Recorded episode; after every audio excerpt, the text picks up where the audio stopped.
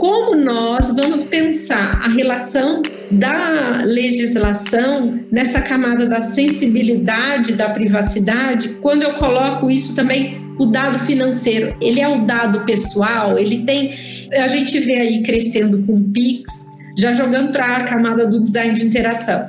Eu posso ou não posso ter a agenda telefônica do meu usuário, sendo que eu tenho a opção de ter o CPF no meu Pix? Como as empresas deveriam refletir a, a permissão, ou quero ou não quero, porque isso também pode ajudar com que o mercado reflita um pouco mais o design de experiência, pautado aí por essas questões do que eu devo ou não devo, com qual, qual sentido eu devo, eu devo entender da privacidade aí.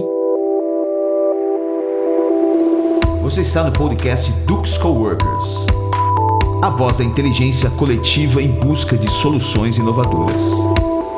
Que, que é design sprint? Por que, que é data privacy sprint? Então a gente quis criar para essa dinâmica de encontro algo que já fosse pensado numa dinâmica de projeto. Eu quero sair daqui com uma esteira de projeto, de prioridades. Então, a gente vai, à medida que a nossa conversa vai crescendo, nós vamos criar também um mural de informações, estabelecendo uma ótica de, de prioridades é, à medida que os temas vão chegando para nós.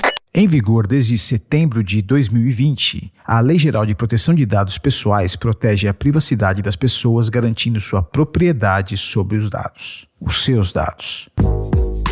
Tudo bem, eu resumi bastante a LGPD, mas o importante aqui é perceber que o uso desses dados pelas empresas não está proibido.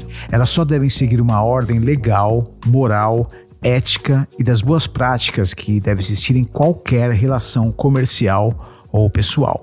Assim, a confiança, a responsabilidade e o ponto de vista do usuário são estrategicamente fundamentais para qualquer plano de negócio. Esse é mais um encontro Data Privacy Sprint.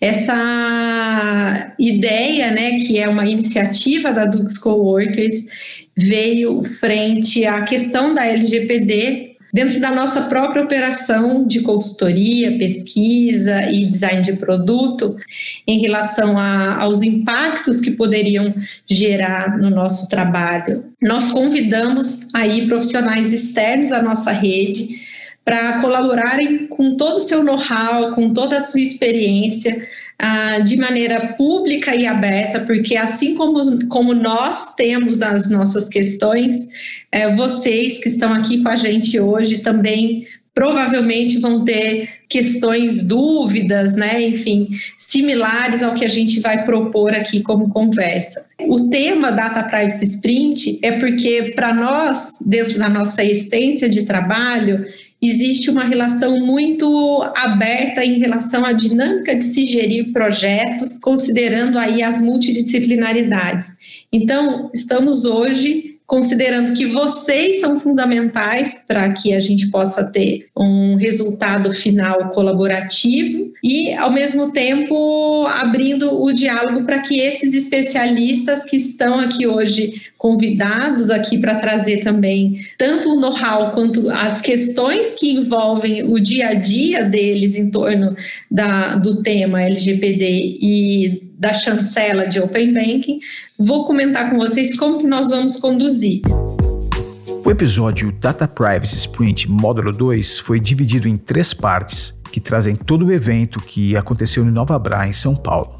Aliás, ele tem esse módulo 2 no nome porque o 1 já foi realizado no começo de 2020, antes de estarmos vivendo uma pandemia mundial. Se você quiser saber como foi este módulo, o primeiro do Data Privacy Sprint, o episódio Método Dux Coworkers conta tudo sobre o evento. Neste episódio, os especialistas vão abordar temas como dados pessoais financeiros que são sensíveis, relação da LGPD com o Open Banking, a importância da comunicação interna e governança. Aproveite! Como nós vamos pensar a relação da legislação nessa camada da sensibilidade da privacidade, quando eu coloco isso também o dado financeiro, ele é privacidade, ele é o dado pessoal, ele tem. Então, como que isso esbarra frente a isso? Porque a gente vê aí crescendo com PIX, por exemplo, o acesso à, à agenda telefônica, já jogando para a camada do design de interação. Eu quero ou não, eu posso ou não posso ter a agenda telefônica do meu usuário, sendo que eu tenho a opção de ter o CPF no meu Pix ou ter o, outra coisa no Pix, né? Ele se levantou isso numa conversa aqui é, interna nossa antes do debate.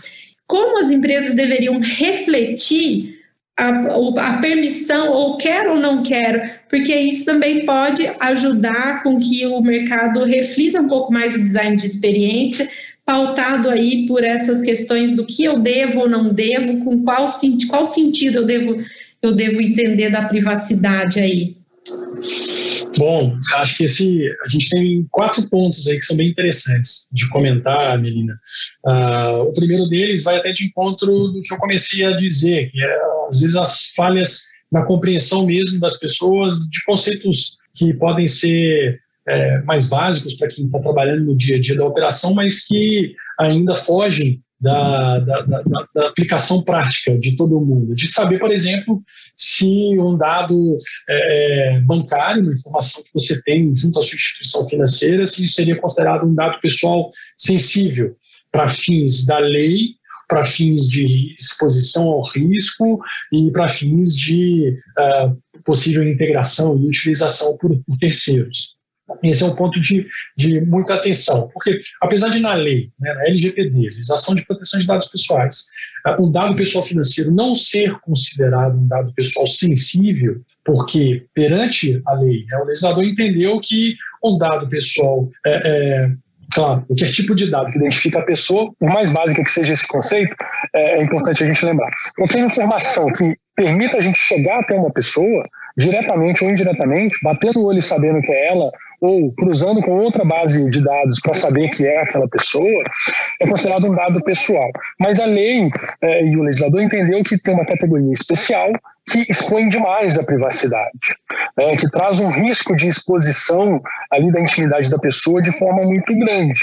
E ah, deixou ali um rol taxativo, ou seja, são só aqueles casos que são considerados dados pessoais sensíveis porque trariam uma exposição muito grande à intimidade. E o dado pessoal é, referente a uma movimentação financeira ele não é considerado um dado pessoal sensível perante a lei. Significa que ele não tem importância, que não tem preocupação? Não, pelo contrário. A gente tem, obviamente, preocupações de se proteger, porque ele pode ser considerado um dado pessoal. Se eu sei uma movimentação financeira, se eu sei o perfil de consumo, se eu sei o quanto que a pessoa tem numa aplicação X ou na aplicação Y, ou para quem que ele está movimentando dinheiro ou recebendo dinheiro de, é claro que você tem exposição da, da intimidade e, por conta disso, a lei protege como um dado pessoal. Mas ela não vai além disso e dizer que se você está falando, por exemplo, de uma movimentação financeira, você teria um nível de exposição da sua intimidade tão grande quanto de uma informação, um dado pessoal médico. Né, de um histórico é, médico, ou um dado biométrico, ou de filiação partidária, de posicionamento político, religioso, é, orientação sexual. Isso o legislador falou: olha, são informações que se você expuser isso no, no, é, no, no, mercado como um todo, numa rede, ou para perante terceiros, você pode ter uma violação muito grande da intimidade da pessoa, principalmente quando você estiver utilizando isso com fim discriminatório. Então, essa foi a questão chave, talvez, ali, para a gente poder separar um do outro. Mas é claro que continua sendo um dado pessoal, se identificar uma pessoa, e continua sendo um dado sujeito à confidencialidade. Por quê? No meio da, do segmento financeiro, a gente tem obrigações de sigilo. Né? A gente ouve falar de sigilo bancário, que a gente só pode quebrar com uma ordem judicial. Né? Ela continua valendo. Não é só porque a lei, a LGPD não considerou como dado pessoal sensível que a gente pode usar à vontade. Não. A gente precisa se preocupar com a exposição disso, porque você pode estar violando não a LGPD, mas a regulamentação específica do segmento financeiro por ser um dado sujeito à confidencialidade, obrigação de confidencialidade. E quando a gente mistura uh, ambientes muito complexos, como é o caso do, do, segmento financeiro, onde a gente tem grandes instituições, né, se a gente for pensar nos, nas quatro maiores instituições financeiras, ou se a gente for ampliando né, os novos players de mercado, que hoje vão ganhando mais robustez aí com as fintechs, a gente ampliando ainda mais com todos aqueles que contribuem para esse ecossistema, que oferecem ferramentas de integração, uh, que oferecem uh, armazenamento em nuvem, que oferecem processamento, enriquecimento e reestruturação de, de informação. Enfim, a gente começa a ter uma exposição, um risco de exposição muito maior, porque enquanto está tudo dentro de casa, enquanto as instituições financeiras não conversavam com outros, a gente tinha um risco bem mitigado. Né? Era fácil você puxar plug, não depende mais de ninguém. Eu fechei, desliguei meu computador, ninguém mais vai acessar. Quando a gente começa a interagir com outros, e o Open Banking é isso, o Open Banking está casando um posicionamento do Banco Central, já de muitos anos, de que precisamos abrir esse mercado, incentivar até a própria concorrência e, para isso, é, melhorar a, a, segurança nas operações financeiras, mas melhorar a competitividade também. Mas eu preciso abrir. A única forma que eu consigo fazer essa abertura é criando aí, por exemplo, essa, essa possibilidade, até no caso, obrigatoriedade das instituições estarem é, sujeitas a essa conexão. E isso vai de encontro até um dos direitos que estão previstos na LGPD. A LGPD ela permite, por exemplo, que o usuário, pela primeira vez, isso foi colocado de forma expressa, que ele faça o pedido de portabilidade dos seus dados pessoais. Então, se a gente for fazer um paralelo entre as duas regulamentações, do Banco Central, né, do, do Open Banking e da LGPD, é, esse direito do usuário de portar os seus dados pessoais, ele é fundamental para a gente poder viabilizar, por exemplo, o Open Banking, porque o titular vai ter que falar, olha, banco XPTO, eu preciso é, eu estou querendo levar uma determinada aplicação financeira minha, um determinado tipo de, de atividade é, financeira que eu opero aqui com você, estou querendo levar para uma outra instituição. E eu só consigo fazer isso se houver uma integração se houver uma compatibilidade, inclusive. Então, a LGPD garantiu esse direito de portabilidade e o Open Bank, pelo outro lado, está colocando regras para que as instituições comecem a conversar. A primeira fase que eu comentei, foi até fevereiro desse ano, era basicamente de uh, obter informações das instituições, daqueles que trabalham no segmento financeiro com relação a valores de tarifas, com relação a serviços que são oferecidos, até para que o usuário consiga saber né, o que, que, existe no mercado. Muitas vezes ele fica fechado no seu próprio mundinho, da sua própria instituição, sem saber o que mais que está sendo oferecido. A segunda onda, que começa agora, uh, dia 15 de julho, é a segunda fase, ela vai ser já aí sim de cada usuário, cada pessoa que faz uso dos serviços financeiros, poder já sinalizar, olha, eu gostaria de talvez enxergar ali uma migração de determinado serviço que eu tenho na minha instituição para uma outra, ou para quem estiver oferecendo no mercado, porque hoje eu já sei quem que tem tarifas legais, quem que me atende melhor, quem que está mais condizente com o meu propósito. Então, é, é, isso né, dessa segunda fase vai ser justamente para poder já permitir que as pessoas é, sinalizem que querem fazer esse tipo de integração. Aí a terceira e a quarta fase já são já permitindo, inclusive, a própria migração, você já poder importar essas informações para as outras instituições, e a quarta fase que termina no final desse ano, em dezembro, já com um funcionamento efetivo, né? os serviços já sendo prestados ali com a total integração. A gente tem é, preocupações que, durante muito tempo, como eu falei, a gente ficava muito concentrado dentro de casa, estou dentro de casa, o dado pessoal, o dado confidencial que seja, ele está dentro do meu ambiente, eu posso puxar o plug e ninguém mais tem acesso. Só que no, no, mundo que a gente vive hiperconectado, não existe isso mais. Tudo não está. A gente quase não tem mais informação dentro de casa. A gente tem na nuvem que é um fornecedor nosso, é a Microsoft, é um Google, é a Amazon, que já presta esse serviço para a gente. E eles estão plugados na, na, nos nossos é, cotidianos, estão plugados naqueles que fornecem soluções financeiras, soluções tecnológicas. Então, a preocupação da lei, é, trazendo a, é, o, o, olhar da lei, é, primeiro, eu não vou começar a limitar, não vou mais ficar naquela discussão de você é responsável por, porque você fez isso, você é responsável porque você fez aquilo. Coloca todo mundo no mesmo balaio. Todo mundo é responsável. Se você está violando a privacidade, seja por violar a lei diretamente, por não ter implementação efetiva ali das, das práticas exigidas pela lei, e não fazer, né, não, não fizer, inclusive, é, esse tipo de cobrança daqueles que atuam em conjunto com você, se houver um incidente, se houver uma exposição, um vazamento, um uso indevido, um acesso não autorizado, até mesmo da própria empresa, você será responsabilizado por aquilo. E aí você depois pode até questionar, ah, foi um, né, um vacilo, meu fornecedor pisou na bola, foi uma falha dele, você pode até cobrar depois dele, mas você vai ser responsabilizado perante o titular. Perante o titular, você vai ter que responder o processo como a Poli mesmo colocou ali num juizado especial, porque aconteceu um incidente, você tem uma exposição da privacidade, por conta disso, a própria LGPD já garante que você tem o direito de ação. Você pode processar para poder reparar aquele dano causado a você por ter exposto a sua privacidade.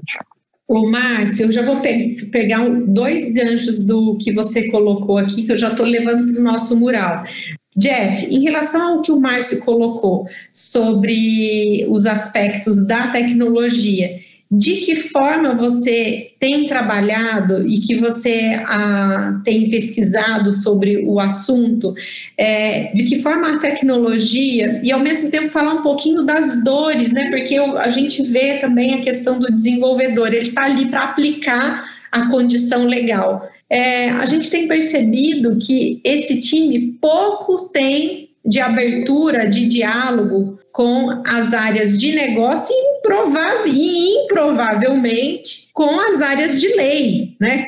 Para você ter acesso às dúvidas, impactos e, ao mesmo tempo, de que forma essas pessoas compreendem as questões do desenvolvedor que precisa fazer uma decisão se vai fazer uma criptografia ou se vai usar um blockchain, qual o impacto dos dois na decisão, um vai para um lado, outro vai para o outro. E como você tem ah, observado, isso, isso é uma dor efetiva pelo seu histórico de trabalho, de conexão, é, e ao mesmo tempo, de que forma a gente pode antecipar e prever boas práticas, tanto de governança, de tecnologia, dentro da sua experiência, se você puder comentar um pouquinho para nós a respeito. E depois eu vou colocar também aí para a Tati, para ela pegar a sequência do Jeff, e vocês vão colocando aqui também, que é a questão do o nosso usuário, né? A gente falou que o usuário, o Márcio colocou, o usuário pode pedir a portabilidade, o usuário pode, né? Mas eu vou colocar aqui uma questão que é a gente, como a, uma empresa que está ali no dia a dia pesquisando esse usuário dentro desses dois contextos que a gente está conversando hoje, a gente vê que pouco, ele pouco sabe o que, que é privacidade e ele nem sabe, mas não chega nem na, na curva de entendimento o que, que é o Open Banking ainda é um, algo muito técnico. E o que, que as pessoas entendem na prática é o uso de uma aplicação específica que um tio mandou dizer que é legal, que é, sabe aquela coisa do network, um recomendou, outro recomendou, e ele vai seguindo o fluxo das ações sem pensar no que, que ele está fazendo, por quê? Porque todo mundo quer a conveniência do tempo, né? O tempo é o, o o tempo é o grande é o grande decisor de tudo, né? Eu quero uma interação simples que me jogue efetivamente naquela naquela etapa de fluxo que eu estou buscando quanto usuário, mas não necessariamente é o mais conveniente para a empresa e o menos arriscado também para os desenvolvedores, para o impacto do outro, do outro, do outro ou da equipe. Esse desenvolvedor pode ser um terceiro ou pode estar ali vai ser o quê? Vai ser o push, não foi meu erro seu, né? mas eu nem conversei com você, agora eu já estou assumindo erro, entendeu? Ou não, então de que, aí eu estou começando a entrar numa seara de projeto que é super legal ouvir esses aspectos aí do seu dia a dia, Jeff, e, a, e só contextualizando, o Jeff, gente, ele tem uma brilhante carreira em relação a blockchain, é, criptomoedas que tem a ver com Open Banking, né, que tem a ver com esse universo das, das, diversas possibilidades que o Open Banking tem, e que tem a ver, e também é um profissional que trabalha dentro dessa camada das, das tecnologias criptografadas, né, não só o blockchain, mas as, as, as outras derivações. Então, traz para nós aqui seu ponto de vista, Jeff. Tá bom. É, acho que é, realmente é um, é um, como você trouxe, né, um contexto bem, bem grande, né, bem amplo. E, e, e são realidades assim diferentes às vezes, né, porque você tem a situação de uma profissional de tecnologia, de desenvolvedores que estão numa uma corporação que às vezes está lidando aí com é, uma base que acima de, de um milhão de clientes, né?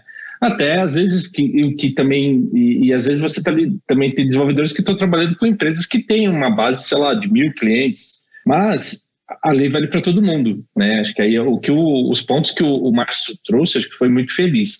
O que a gente tem visto no mercado com relação a nas grandes empresas, realmente o jurídico tem trazido, é, é levou esse, esse ponto para os CTOs ou para os CIOs, dependendo da, da empresa. Não, não foi, foi um tema também que eu, eu, foi interessante ver que muitos profissionais do nível de executivos, principalmente de tecnologias, buscaram entender isso com mais detalhes, buscaram entender lá o, o DPO, que depois é, o Márcio pode até explicar para a gente ali, é, em, algumas, em algumas empresas, até o profissional de tecnologia, que é o que, que fica responsável é, por isso, é, e aí, agora, como você falou, quando chega lá na ponta, né?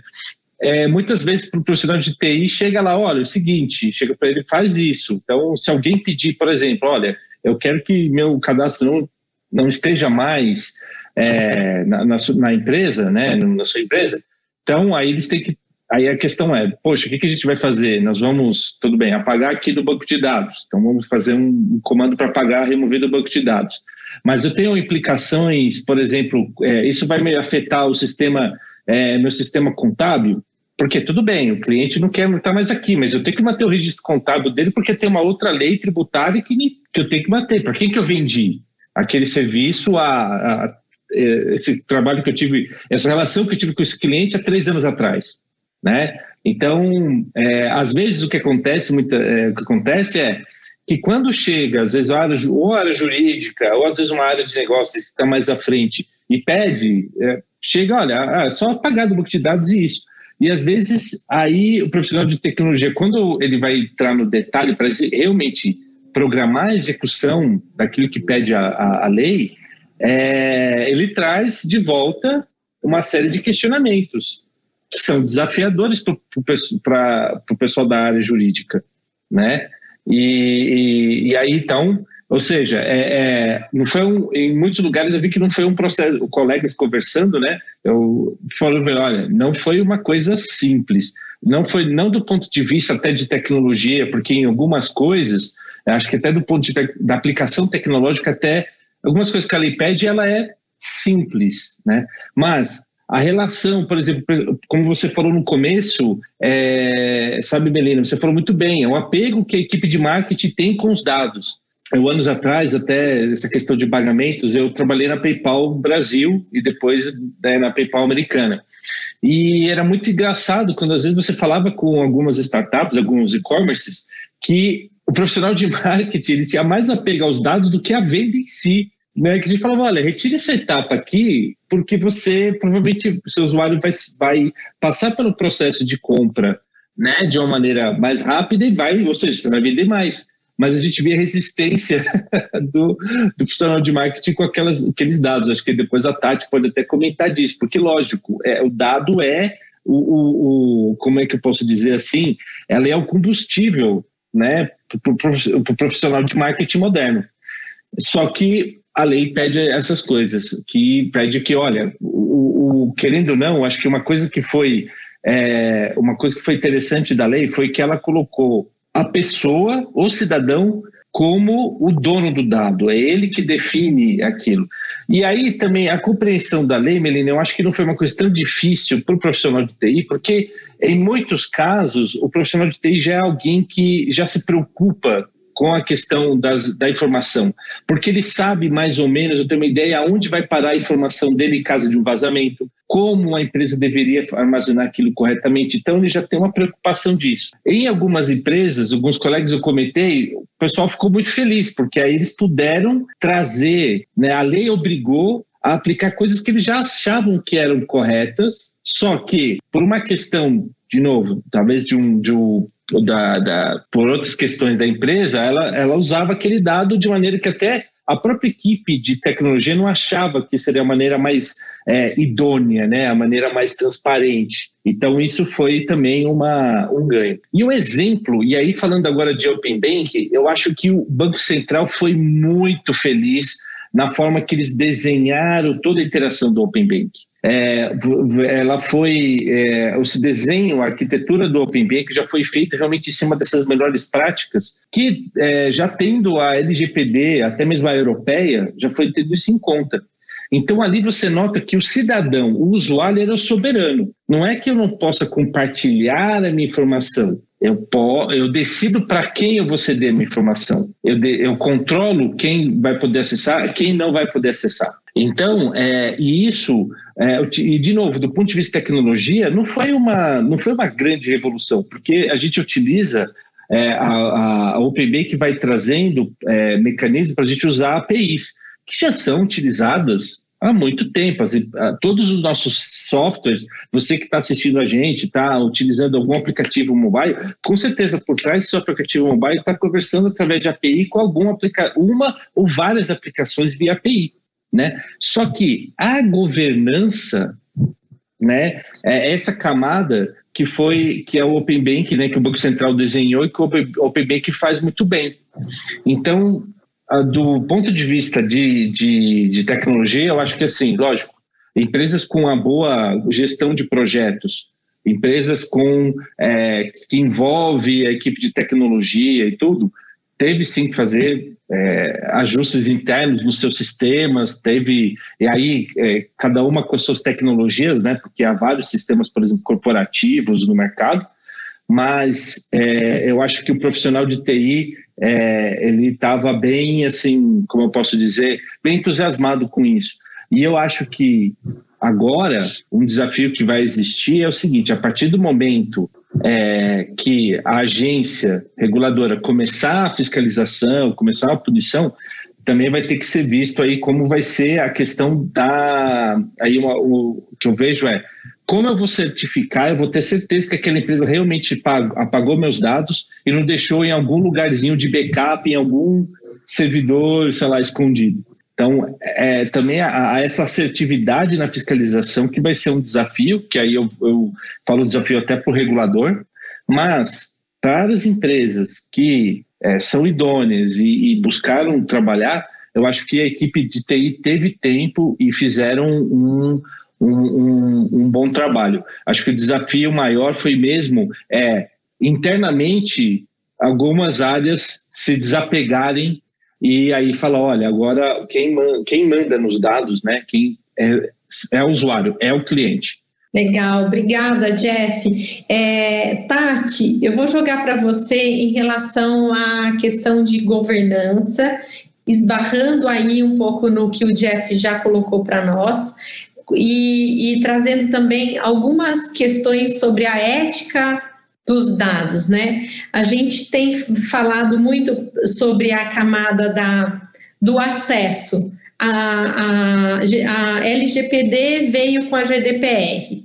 Isso fez o quê? Uma visão comum e global sobre um determinado ponto uh, e que tem uma derivação nessa camada legal que já tem um histórico, uma ocorrência de histórico em outros países. A gente pode, lógico, reconstruir dentro do contexto aqui, mas muito próximo do que a GDPR é. O próprio Open Banking, né? O Open Banking também é a mesma coisa. Os conceitos de Open Banking trazidos tanto para a arquitetura do Open Banking quanto para os conceitos de mercado mesmo do Open Banking também é uma leitura do que já ocorreu no Open Banking, muito pautado em Londres, na Europa, enfim, que já tinha uma recorrência, a gente pôde absorver essa recorrência e jogar para agora. Agora, a questão da ética, ela não tem uma relação de, de permear boas práticas de um país, de outro país. A gente vê isso no contexto da pandemia, né? A gestão no Brasil é uma coisa, e é uma coisa que, fala, que o povo até fala, tem essa frase, para quem lidar com, com a cultura do Brasil de operação, de gestão e etc., tem que ser, tem que ser PHD em Brasil. Né? Por quê? Porque é uma relação de gestão e uma cultura de se estabelecer uma ética comum, que isso esbarra nas pessoas, colaboradores, enfim, etc., que cada país e cada cultura vai. É difícil ter uma ética comum. O que é o senso ético? O que é um bom senso na relação do uso dos dados? O que é uma ética comum no uso dos dados? Poderíamos, então, ter uma cidadania, uma gestão de ética global? É, estamos ou não caminhando para isso, né, Tati? Queria ouvir um pouquinho de você. O que a gente percebe, né, de boas práticas de passado europeu é que eu preciso ensinar a esse meu usuário, a esse meu colaborador que está aqui presente, o que, que sim é compartilhado para dentro, o que, que não é compartilhado para fora, da mesma maneira que a, a geração que eu brinco que a geração NDA é uma geração que, que vive no confidencial e a gente vive ainda no mundo confidencial, só que a gente, a próxima geração que está vindo aqui é uma geração Creative Commons, é uma geração que todo dia ela está passando o direito dela para um e para outro para usar uma imagem, para apoiar um trabalho, para entrar num projeto de blockchain juntos, quando a gente fala aqui em ética desses dados, a gente vai muito mais além disso, né? É, eu venho participando de algumas rodas de conversa lá fora, né, que você tem é, todo um pessoal de políticas públicas internacional olhando para isso, né, de inteligência artificial também e governança de dados, porque os dois estão muito ligados. E a preocupação que se tem é, eu como startup, eu não consigo competir com o poder de base legal que uma big tech tem. Mas como eu na África consigo abrir uma fintech diferente, nova, totalmente fora da curva, mas eu preciso estar em compliance com Europa, com Estados Unidos, com o marco sul-africano. Todos também estão pensando é quem são realmente os fornecedores de tecnologia que vão estar de acordo com o meu propósito, com a minha ética e que vão ter a sabedoria em relação ao uso desse dado. Né? E como também, não só a gente tem uma um quebra-cabeças, né, em relação ao nosso marco Brasil como um todo, essa ética precisa ser costurada dentro de uma cultura empresarial, de uma cultura organizacional. Quando as outras comunidades europeia e os americanos, todas elas têm a ética vindo dentro de casa. E nós temos um outro movimento que é sim agora meu dado é superano, sim, eu sou importante, né? Ou seja, esse usuário ganha a importância que ele sempre teve, só que a questão é, poucos deles sabem que ele pode bater lá no Bacen e falar, olha, usaram meu dado aqui. Ele ainda não tem essa cidadania, ela precisa ser construída. Então, gostou? Fique à vontade para nos dizer o que achou do episódio. No dataprivacysprint.com você tem mais informações sobre essa consultoria aberta e pode agendar uma conversa com nossos especialistas. Aproveite as oportunidades que a LGPD oferece às empresas que a enxergam estrategicamente pelos olhos do usuário.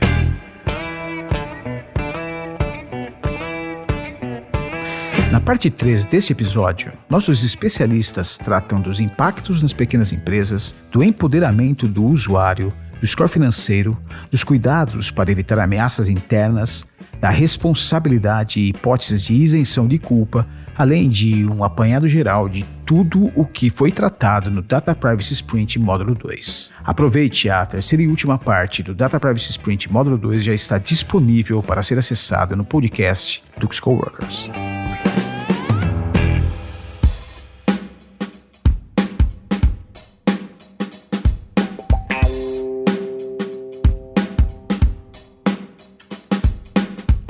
Esse episódio foi produzido por Dux Coworkers com a participação dos especialistas Márcio Chaves, Poliana Alves, Tatiana Tosi, Jeff Prats e Melina Alves.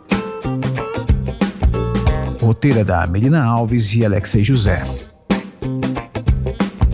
Locução: Alexei José. Edição, montagem e milagres sonoros: Gui Della Coleta.